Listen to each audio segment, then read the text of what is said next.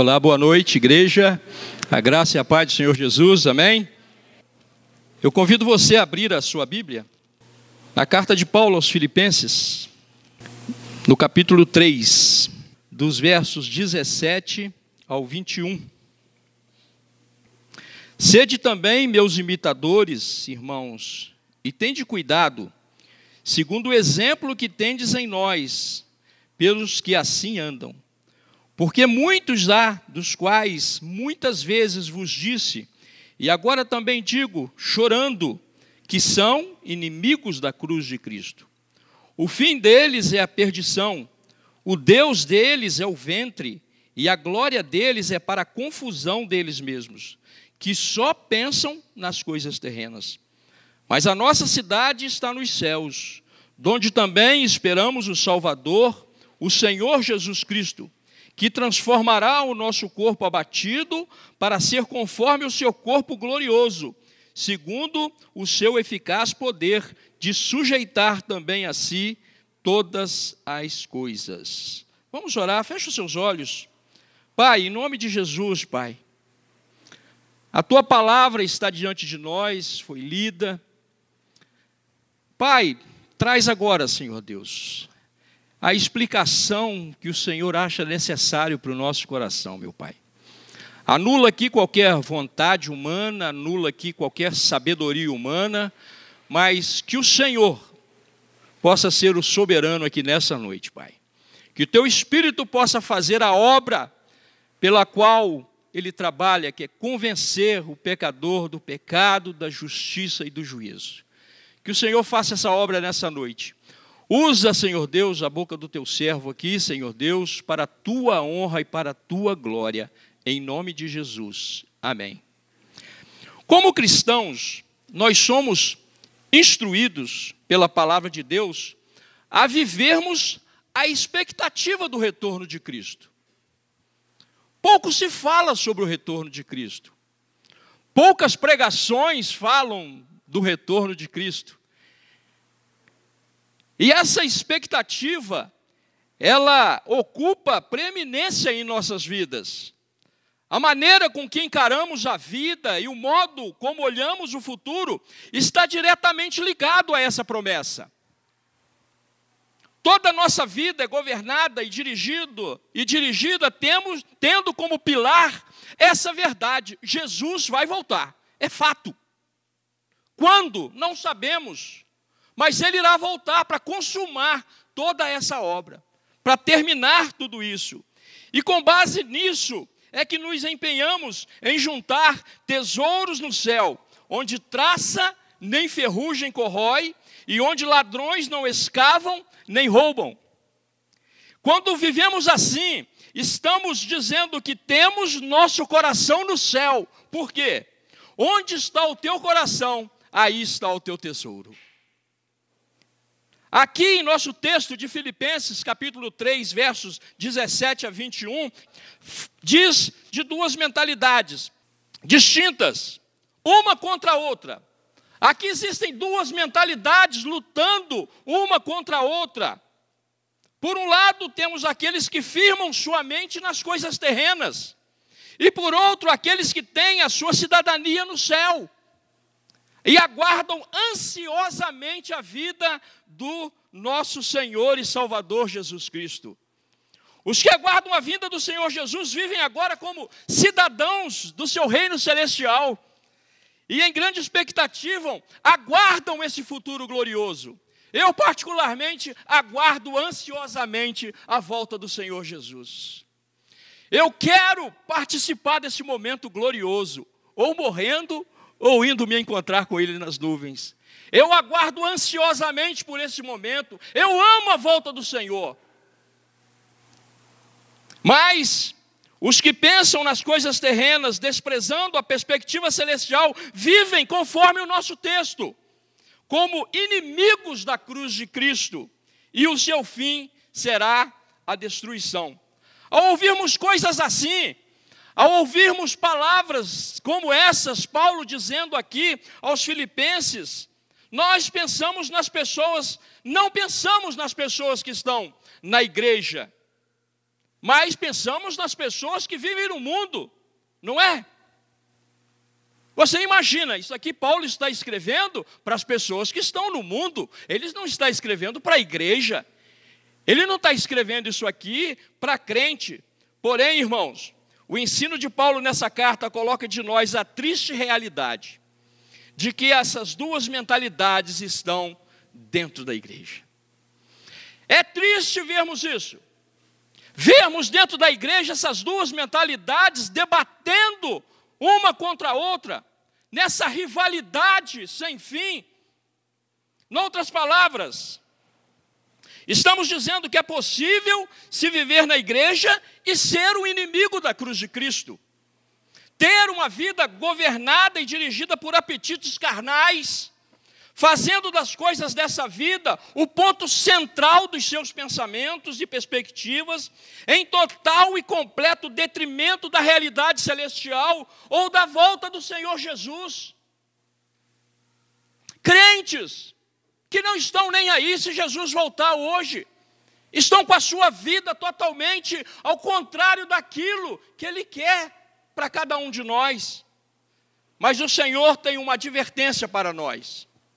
Usando o nosso texto, vemos como ele adverte os fiéis de Filipos a seguirem o exemplo de homens piedosos que têm seus olhos fixos no céu e a não seguirem os exemplos dos inimigos da cruz de Cristo. Assim, em nosso texto, o Espírito Santo nos instrui sobre como devemos seguir nessa corrida em direção à pátria celestial. Nós vamos trabalhar no seguinte tema dessa noite: tenham uma vida focada no céu. Vivam uma vida focada no céu. Veremos aqui três exemplos nesse texto.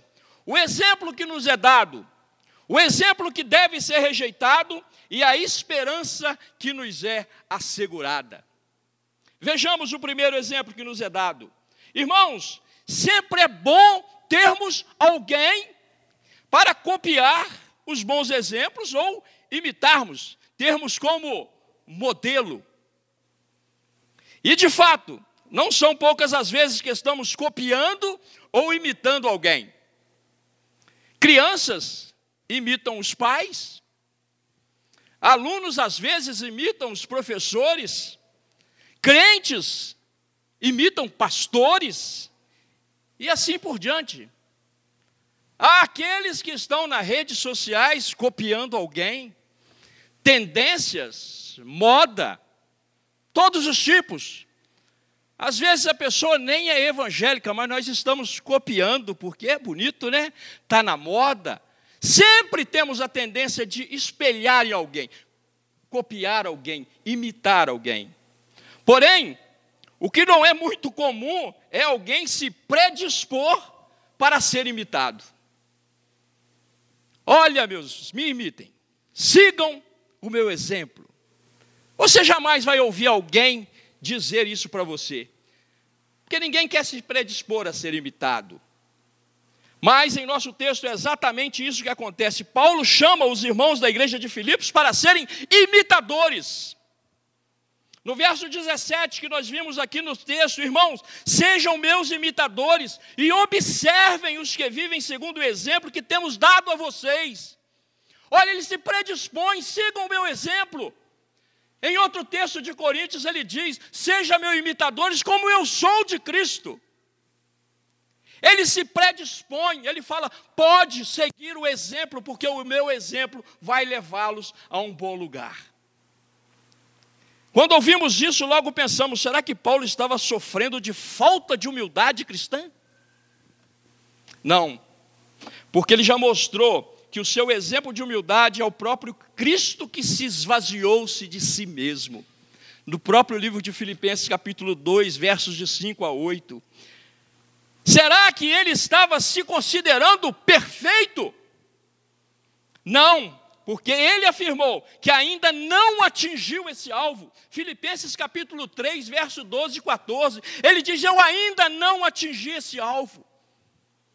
Será que ele estava se colocando num pedestal para ser o centro das atenções? Não, porque ele não se põe sozinho nessa condição, mas tem, os, mas tem outros a quem ele convida o povo a imitar. Ele cita Timóteo, ele cita Epafrodito, e também no verso 17, o uso que faz do pronome nós em substituição ao eu e o meus. Ele não diz para seguir apenas o exemplo deles, mas siga o exemplo de homens fiéis, pessoas fiéis, homens, pessoas que têm a verdade na sua vida. Não, de pronto a resposta é não. Paulo não é, é do tipo que busca glória para si. Então, em que sentido Paulo quer que os filipenses o imitem? No verso 9, volta um pouquinho o texto aí no verso de número 9, olha o que, que ele diz lá no verso de número 9: E ser achado nele, não tenho justiça própria, que procede da lei, mas aquela que é mediante a fé em Cristo, a justiça que procede de Deus, baseada na fé. Nesses versos encontramos a ideia geral que ocupava a mente do apóstolo.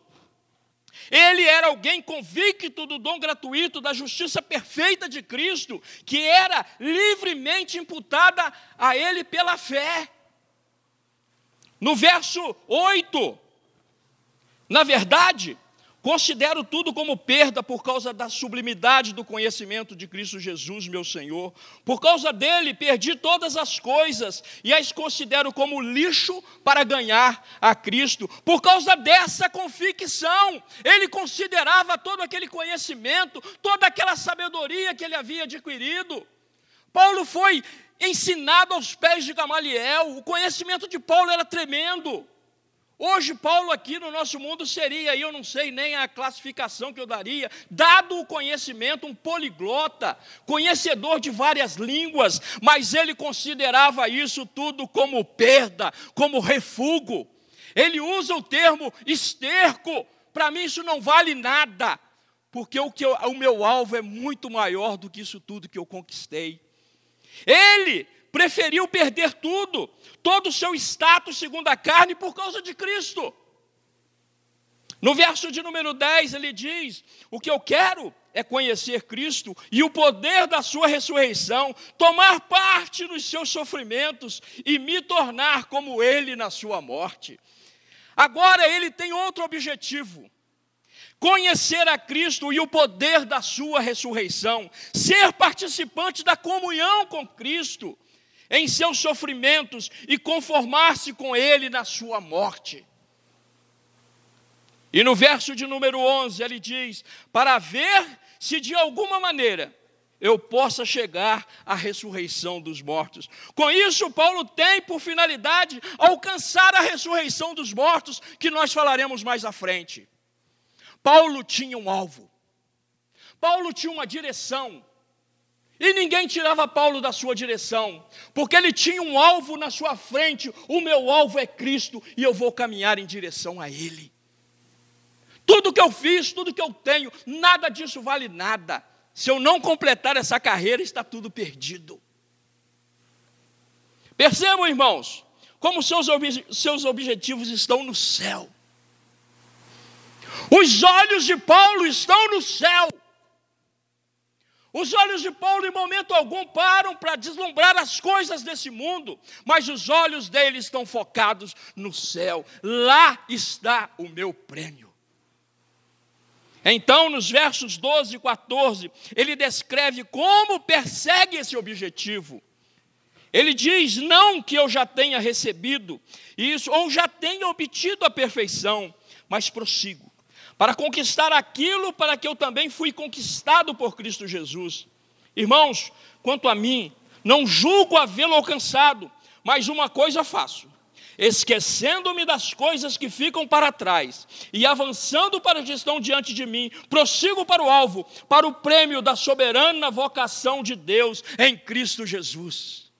Ele tinha um alvo, ele tinha um objetivo e ele estava caminhando nessa direção.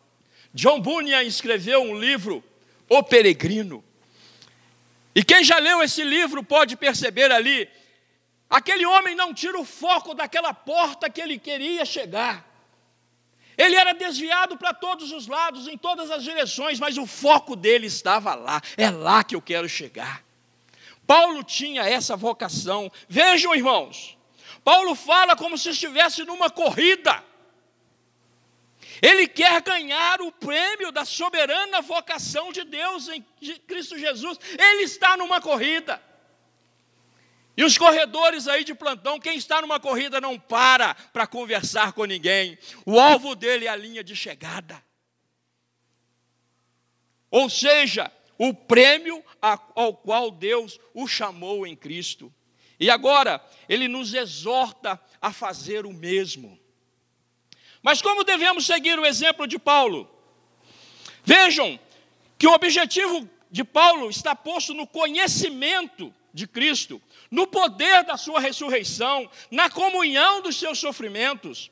Ele deseja ser conformado com sua morte para alcançar a ressurreição dos mortos. Ele quer ressuscitar no último dia. Ele está pensando é lá. A sua vida está pensada, está, está lá. Toda a sua vida está focada naquela direção. Mas o que significa isso? Em poucas palavras e de modo simples, podemos dizer que o apóstolo Paulo quer que o seu velho homem seja crucificado com Cristo e ele quer ser criado um novo homem com Cristo, para que ele possa viver uma nova vida de obediência a Deus, vivendo no poder da ressurreição de Cristo. Ele dirige a corrida de santificação para que finalmente alcance o objetivo da perfeição no dia da ressurreição. É esse o exemplo que os irmãos de Filipos estavam sendo chamados a imitar. É esse o exemplo que também somos chamados a imitar. Através da fé em Cristo, devemos mortificar os desejos de nossa carne. Enquanto crescemos em comunhão com a Sua morte e compartilhamos seus sofrimentos. Mesmo debaixo de lutas e perseguições, devemos buscar uma nova vida de santificação, enquanto compartilhamos o poder da ressurreição de Cristo. Esse poder da ressurreição de Cristo é o mesmo poder que Paulo diz ali: o Evangelho é o poder de Deus para a salvação de todo aquele que crê. Esse é o mesmo poder, o poder que ressuscitou Jesus é o mesmo poder que pode transformar a sua vida. É esse o exemplo que os irmãos deveriam imitar. Sim, irmãos, porque são estes que podem desfrutar da promessa da ressurreição final e do céu. Só esses podem desfrutar desse momento. E essa busca, que ele compara a corrida que todos nós temos que correr. Irmãos, devemos fazer isso com ânimo. Devemos fazer isso com determinação, perseverança para ganhar o prêmio. Ninguém se inscreve numa corrida pensando que vai perder. Ninguém se inscreve. O Irã, quando se inscreve numa corrida lá, eu tenho certeza que está no pensamento dele: eu vou tirar primeiro lugar. E eu, se eu me inscrever, eu vou pensar: primeiro lugar. Mas eu quero é o primeiro lugar. Eu vou chegar, não sei quando, mas eu vou chegar. Mas eu quero chegar. Eu quero chegar. Mas eu vou correr com ânimo, com determinação, com perseverança, e eu quero ganhar o prêmio. Porque nessas corridas aí todos ganham o prêmio, né? Todos ganham a medalhinha. Vamos seguir o exemplo do apóstolo Paulo, irmãos. Vamos buscar esse exemplo e segui-lo na íntegra.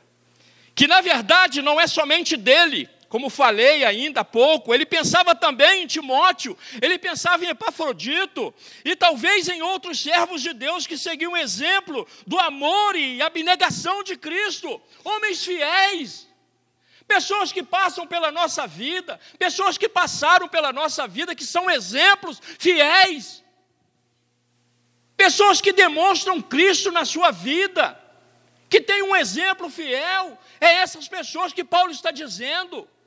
Não é só a mim, não. É todos aqueles que têm esse exemplo, sigam essas pessoas, porque tem algo de bom em seguir essas pessoas. Lembre-se que no capítulo 3, verso 17, ele ainda ele inicia dizendo: "Sede meus imitadores" e conclui afirmando que se deve observar os que andam segundo o modelo que tendes em nós. Note que ele muda do singular para o plural, incluindo todos juntos com ele mesmo. Não é só ele que deve ser observado ou imitado, mas todos os fiéis que são imitadores de Cristo. Ah, quantos homens do passado, mulheres do passado, eu vejo eram pessoas de Deus, eram anjos na minha vida. Quanta gente passou pela minha vida e tenho certeza que passou pela sua vida.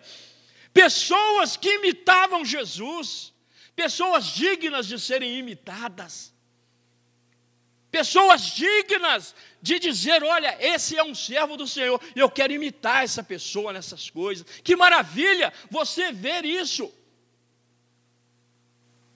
Sim, irmãos, é verdade que devemos seguir a Cristo, mas também é verdade que devemos seguir exemplos de homens fiéis, que são imitadores, como diz o autor dos Hebreus, Lembrai-vos dos vossos guias, os quais vos pregaram a palavra de Deus, imitai a fé que tiveram. Olha só, essa pessoa que lá no passado falou de Jesus para você, aquela pessoa mansa, aquela pessoa tranquila falando de Jesus para você, e você ouviu a voz de Jesus através daquela vida.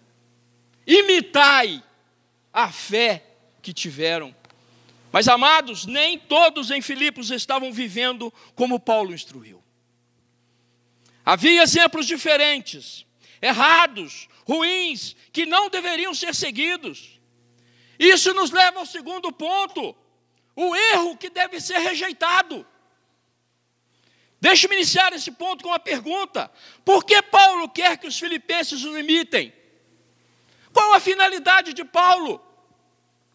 A resposta a essa pergunta está nos versos 18 e 19. Pois muitos andam entre nós, dos quais, repetidas vezes eu vos dizia, e agora vos digo até chorando, porque são inimigos da cruz de Cristo. O destino deles é a perdição, o Deus deles é o ventre, e a glória deles está na sua infâmia, visto que só se preocupam com as coisas terrenas. Irmãos, quem são estes a que Paulo se refere e contrapõe o seu exemplo? Eles não são pagãos que estão fora da igreja. Paulo está escrevendo para uma igreja. Ele não está se referindo aqui a pessoas que estão fora da igreja, não. Pela forma como Paulo fala, fica claro que ele está falando de pessoas que, mesmo estando na igreja, estão tomando um rumo diferente. Ao que tudo indica, essas pessoas queriam se passar como cristãs, mas sua vida desmentia o que confessavam com os lábios. E Paulo diz que existiam muitos nessa condição. Dá para imaginar, irmãos, pessoas que professam a fé cristã serem descritas como inimigos da cruz de Cristo. Parece um paradoxo, e na verdade é. Se os irmãos, se os amigos da cruz de Cristo são aqueles que mostram em suas vidas uma identidade com Cristo em seus sofrimentos, morte e ressurreição, estes, ao contrário disso, põem seus corações nas coisas terrenas. Eles não têm seus olhos postos no céu. Eles são amantes do mundo e das coisas que há no mundo. Eles são autoindulgentes. Essas pessoas constituíam uma ameaça para a igreja de Filipos. Mas Paulo não quer ver aquela igreja tão amada sendo seduzida. Por isso, ele com grande ênfase expõe esses adversários da fé. A advertência é clara: essas pessoas, por serem inimigas da cruz de Cristo, têm outro Deus em suas vidas, os seus próprios ventres quando ele fala aqui que eles têm como Deus o seu ventre, porque quando estamos com fome, nós temos uma necessidade de saciarmos, de ficarmos satisfeitos, então nós comemos. Aí ficamos satisfeitos. A satisfação deles estavam em coisas, estavam no alimento, estavam em coisas, a satisfação deles estavam em outras coisas, e por consequência, em vez do prêmio da glória eterna, receberão como recompensa a destruição. Ai, meus irmãos, pessoas dentro da igreja, todo domingo ouvindo um sermão, ouvindo uma palavra, e estão caminhando rumo à sua destruição, porque não querem manter os seus olhos focados no céu acham que isso aqui que nós falamos todos os domingos é uma besteira. Vai para faculdades, eles desfazem tudo isso. Bíblia, você confia nisso? Você acredita nisso? Quantos que estão pregando isso viveram isso? E eles estão caminhando rumo à perdição. Agora, irmãos, existe muita discussão sobre quem eram exatamente essas pessoas. Alguns dizem que eram judeus, que Paulo mencionou no verso 2, chamando-os de cães, maus obreiros e falsa circuncisão. Naquele contexto, podemos chamá-los de inimigos da cruz pois eles não são pessoas que têm uma religião espiritual, antes se gabam de serem circuncidados segundo a carne, mas não conhecem a circuncisão do coração. Eles se gabam de serem puros e limpos, pois não comeram, por, não comerem coisa alguma impura cerimonialmente, mas por outro lado, têm seus corações cheios de ódio, impureza, amargura e inveja. Eles somente definem suas mentes nas coisas da terra. Nesse caso, seria uma ironia o que Paulo fala, quando afirma que o Deus deles é o ventre. Sua religião gira em torno daquilo que estão ingerindo, em torno de seu ventre, como se fosse possível ser limpo aos olhos de Deus com tais rituais. Porém, irmãos, o ensino de Paulo nesse texto parece ser mais geral e se aplicar a todos os membros daquela igreja, que mesmo estando entre os santos, vivem com as suas mentes e corações nas coisas terrenas, ou sejam, irmãos, nas, viviam nas coisas deste mundo, amavam as coisas deste mundo. Eles amam o mundo e as coisas que há no mundo, e as concupiscências dos olhos, e as concupiscências da carne, e a soberba da vida. Será que existe forma melhor de falar de alguém que tem o seu coração nas coisas dessa terra do que essa? Esse tipo de vida é uma vida de inimizade à cruz de Cristo. Agora, irmãos, pensemos como pessoas assim podem se declarar cristãs. Como pessoas assim podem dizer, afirmar: eu sou cristã, eu sou daqui, eu sou dali.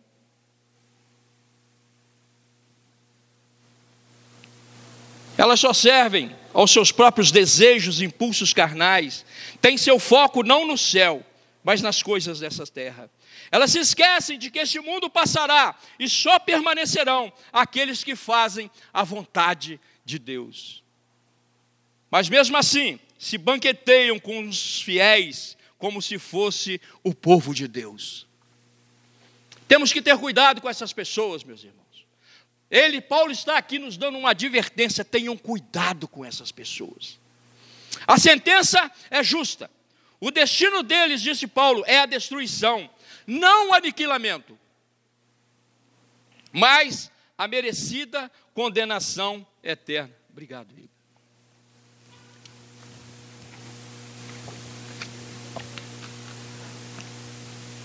Às vezes, uma descrição assim como Paulo diz aqui aos filipenses assusta. Assusta. A gente fica assustado quando vê Paulo falar dessa maneira. Paulo era um cara duro. Paulo não olhava a cara, não. Ele falava aquilo que Jesus ensinou para ele falar. Seja, seja sincero, Paulo.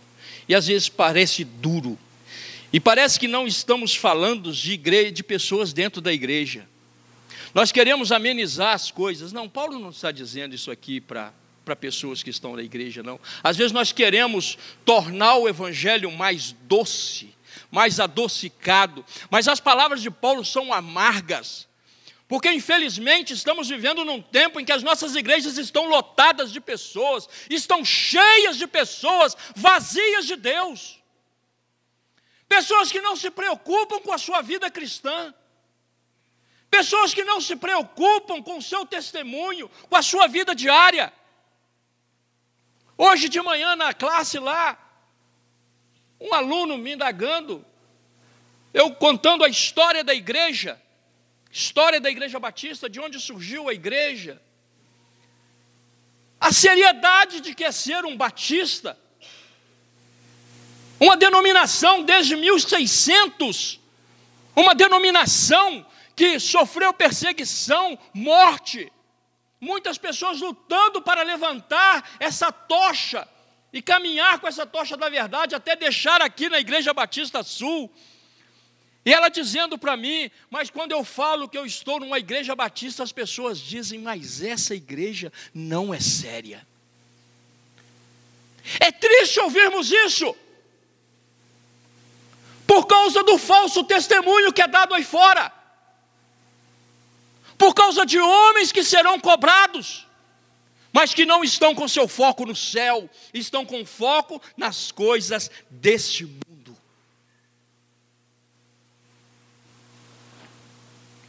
De fato, essa é uma descrição terrível. Eles só se preocupam com as coisas terrenas. Mas isso é importante, irmãos, pois nos ajuda a pensar sobre onde está o nosso coração.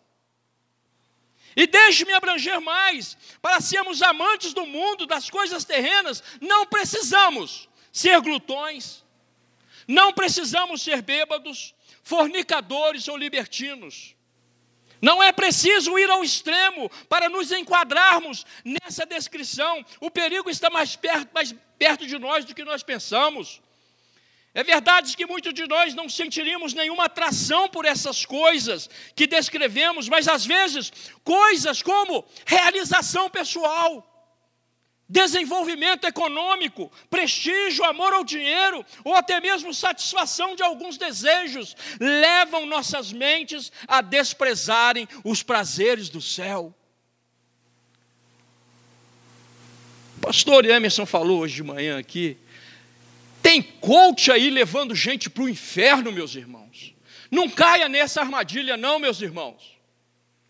Não caiam nessa armadilha, não. Porque a Bíblia diz que o Evangelho é o poder de Deus para a salvação de todo aquele que crê. Não existe nada fora do Evangelho que possa conduzir a sua vida. Não são palavras positivas que vão melhorar o seu dia, não.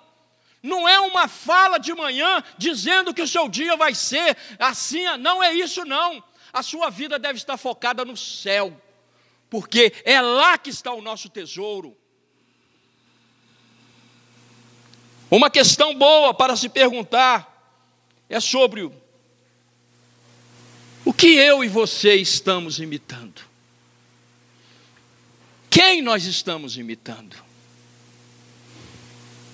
Será que Jesus chegasse agora do seu lado aí e dissesse: Vou caminhar um dia contigo? Será que eu diria? Será que ele diria que você é um cristão? Será que ele diria de mim, você é um cristão? Será que ele falaria isso de mim? Você é um servo, cara, você é fiel. Como você está? Como crente, como está a sua vida? Você está com seu coração no céu ou aqui? Você está preocupado com a situação econômica do país melhorar? Ou você está preocupado porque Jesus pode voltar a qualquer instante e a sua vida não está adequada para que ele volte? Como que está a sua vida? Como que está o seu coração? O que que Jesus diria de você? Caminhando com você um dia, Será que olhando essas coisas poderemos dizer que não amamos coisas terrenas? Será que ele vai no final dizer você está olhando para o céu? Ou ele vai chegar à conclusão: é, realmente você está olhando somente para as coisas da terra.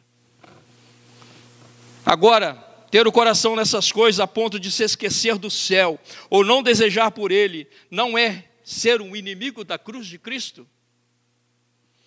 Não, não é o contrário de seguir exemplo de humildade, de abnegação de Cristo, exemplo que Paulo e os fiéis imitavam. Irmãos, os inimigos da cruz de Cristo podem ser bem religiosos, mas podem negar a Jesus com as suas obras. Por isso, esse é um exemplo que não deve ser seguido. Tal conduta não condiz com cidadãos do reino dos céus. Os que amam o Senhor devem viver focados no céu e não nas coisas dessa terra. Porque, meus irmãos, eu tenho uma péssima notícia para te dar. Esse mundo não vai melhorar.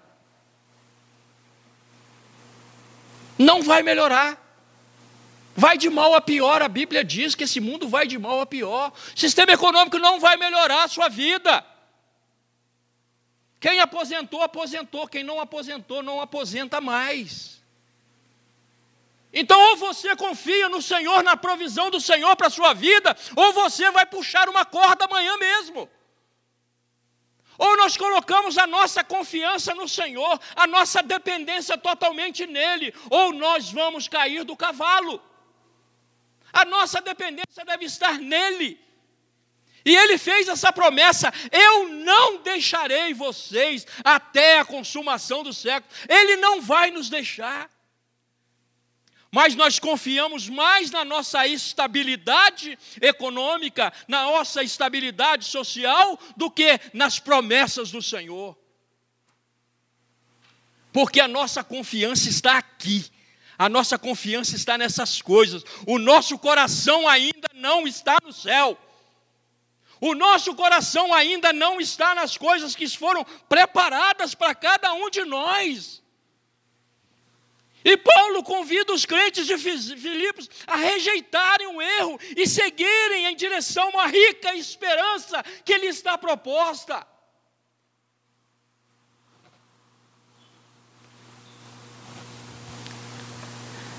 E que esperança é essa, irmãos? Onde está posta a sua mente? Onde estão os seus olhos? Onde está o seu coração? Lembre-se do que Jesus disse: Onde está o teu tesouro, aí estará o teu coração. Onde está o teu tesouro? Tem uma cançãozinha antiga que eu tentei bem na mente que agora, lá está o meu tesouro, lá onde não há choro onde todos cantaremos juntos hinos de louvor. Cantava essa música aí década de 80. Lá está o meu tesouro. Eu ajunto é tesouros lá.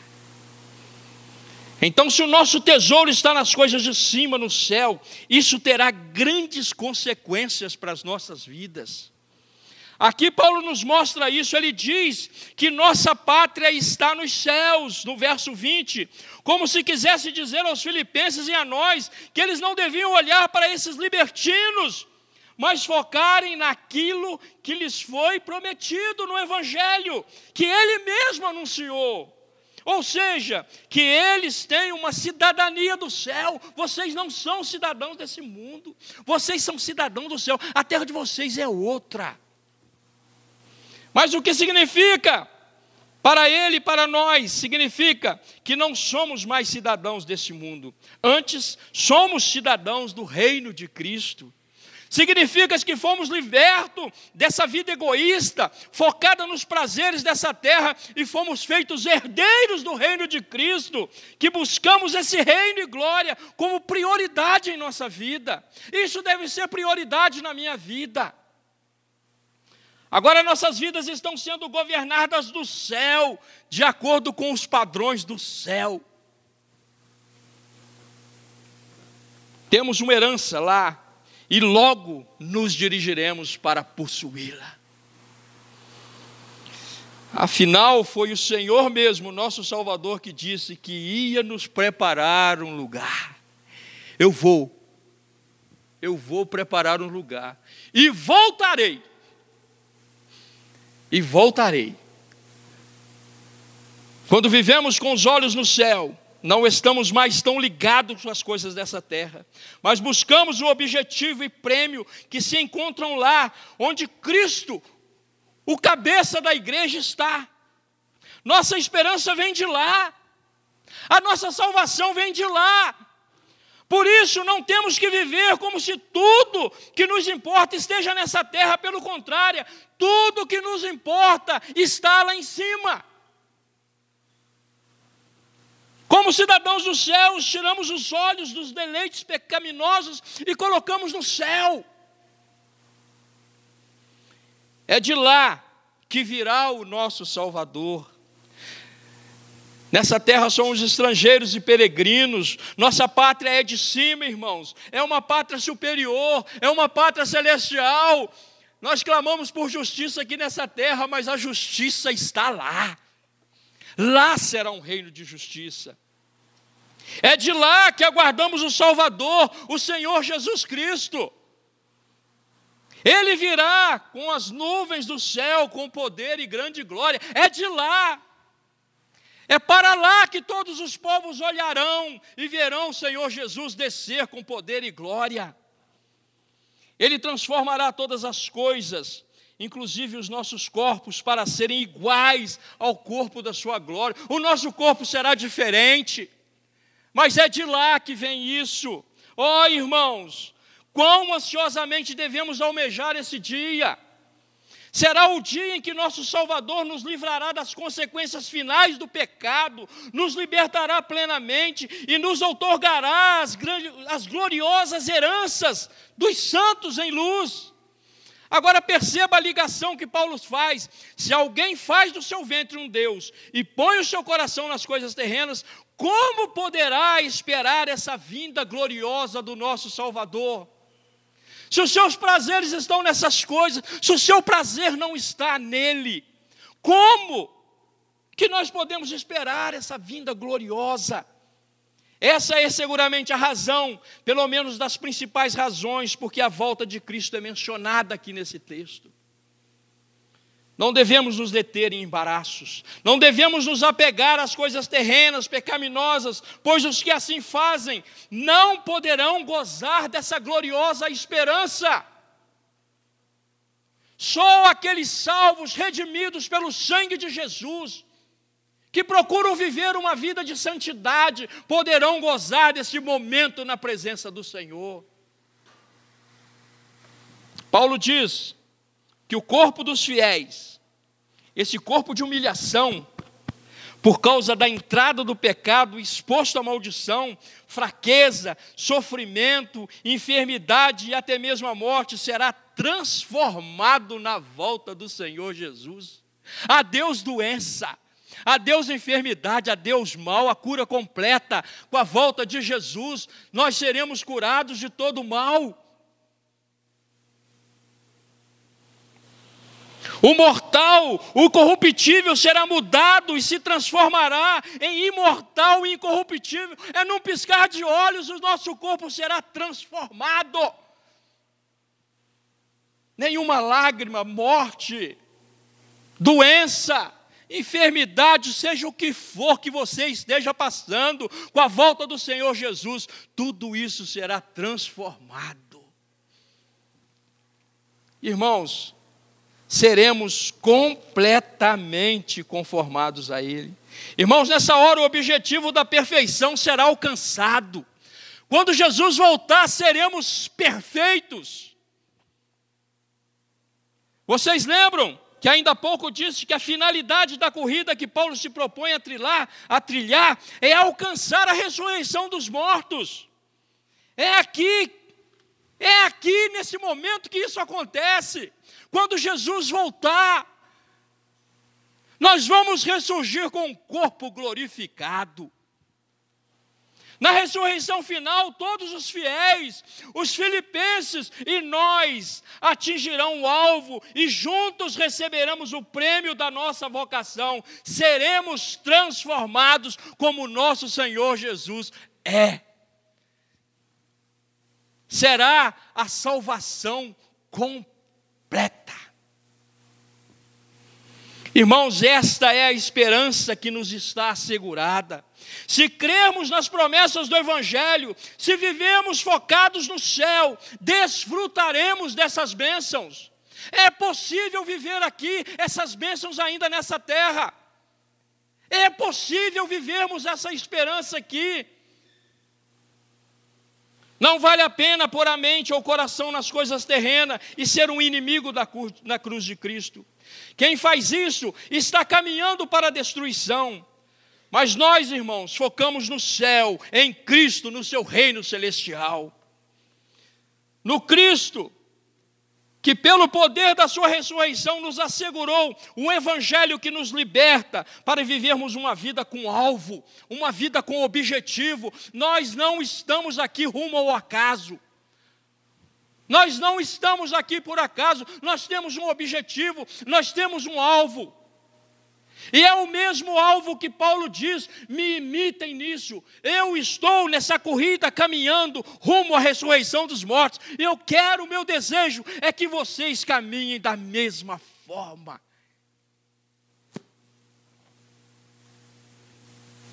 Pois nossa cidadania está nos céus. Vamos viver focados lá. E nessa esperança gloriosa, vamos permanecer firmes.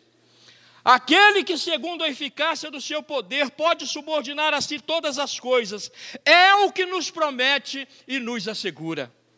Portanto, meus irmãos amados, nessa gloriosa esperança, corramos a carreira que nos está proposta, com perseverança, olhando firmemente para o céu, pois breve o nosso Salvador virá, o Senhor Jesus Cristo, o qual nos levará para si mesmo, para gozo e glória celestial. Meus irmãos, eu desafio você a correr. Eu desafio você, se você está parado ainda, na largada, comece a correr rumo a essa esperança que está proposta. Rumo aquilo que Jesus tem preparado para cada um de nós. Esse é o exemplo que devemos seguir. Esse é o exemplo, essa é a corrida que nós devemos correr, rumo ao nosso Senhor e Salvador Jesus Cristo. Amém?